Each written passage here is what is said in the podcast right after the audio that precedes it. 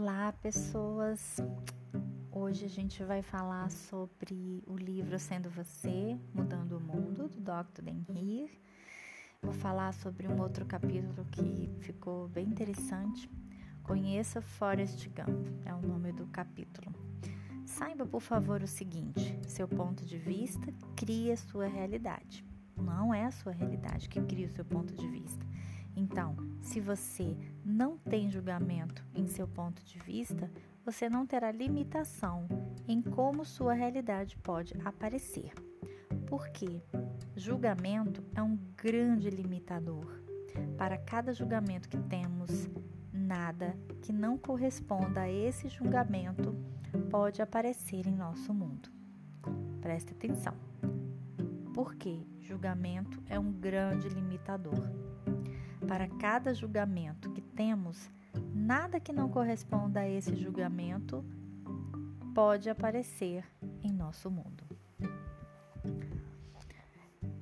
Outra coisa que ele fala aqui interessantíssima é qual é a diferença? Está na escolha do seu ponto de vista. Se um furacão levar a sua casa, que ponto de vista você escolheria? Qual o que funcionaria melhor para você? Gratidão porque sobreviveu ou raiva e ódio por ter perdido sua casa? Vou te dar alguns instantes para você pensar.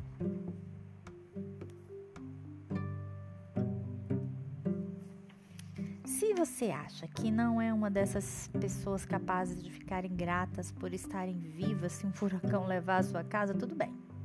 Esse não é o ponto. O ponto é que há uma maneira de chegar lá se você quiser. É isso, é disso que se trata todas as ferramentas contidas no livro. Então ele fala que a pessoa que escolhe ser grata, ela tem um ponto de vista. Eu sou grato por ser vivo. Qual é a realidade criada para ela? Uma vida pela qual vale a pena ser grato. Ponto de vista. Estou enraivecido com o mundo por deixar o furacão levar a minha casa. Qual seria a realidade criada dessa pessoa? Muitas, muitas razões para ter cada vez mais raiva do mundo, de Deus, da terra, de todos os que estão nela. Você está inserido no mundo, você não é poupado de raiva também. Muitas pessoas com esse ponto de vista experimentam coisas como a companhia de seguros demorar a pagar ou inesperadamente descobrirem que a pólice não estava em vigor durante o furacão. É, mais, mais razões e justificações para ficar mais raivoso, né? A situação fica, consegue ficar pior ainda. Isso se torna um ciclo vicioso. Outro ponto de vista: tenho que trabalhar arduamente para ganhar dinheiro. Qual é a realidade dessa pessoa? O dinheiro nunca chega com facilidade e sempre parece ser uma luta para se ir sobrevivendo. Se você pudesse mudar esse ponto de vista, o dinheiro poderia aparecer com muita facilidade. Então, ele fala assim: saiba o seguinte, por favor. Um, o ponto de vista que você adota é sempre uma escolha. 2. Mudá-lo para algo diferente porque funciona melhor para você também é sua escolha. 3. Você nunca tem que estar paralisado, paralisado num ponto de vista que tem atualmente sobre nada, né? 4. Ele fala que as ferramentas contidas no livro permitem você mudar os pontos de vista sem esforço. E quando esses pontos de vista mudarem, o espaço de uma nova possibilidade se torna disponível para você. Porque não tem espaço. Quando a gente tem muito julgamento, muito ponto de vista, a gente fica pesado, consegue ver como se tivesse muros ao nosso redor. Então a gente anda bem pesado. Quando você não tem mais tanto ponto de vista em relação às coisas, você é uma pessoa mais leve, você circula, você dança na vida. Você vai em várias situações com muita facilidade, né? É isso que ele está querendo dizer. A maneira mais fácil de mudar qualquer situação é mudar seu ponto de vista em torno da situação.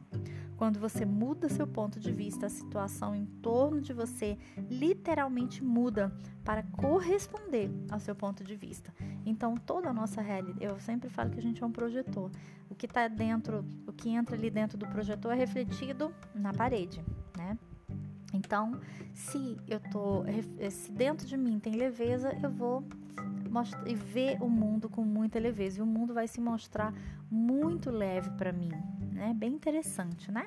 Para a gente pensar nessas possibilidades do, do, do, quais são os pontos de vista que a gente está precisando mudar na nossa vida, né? E para finalizar, ele fala assim: o que define você? Quem você seria sem o seu nome?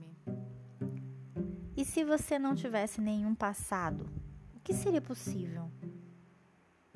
Se nada de você fosse definido, o que haveria para julgar? O que haveria o que poderia limitar você se você não fosse um ser definido?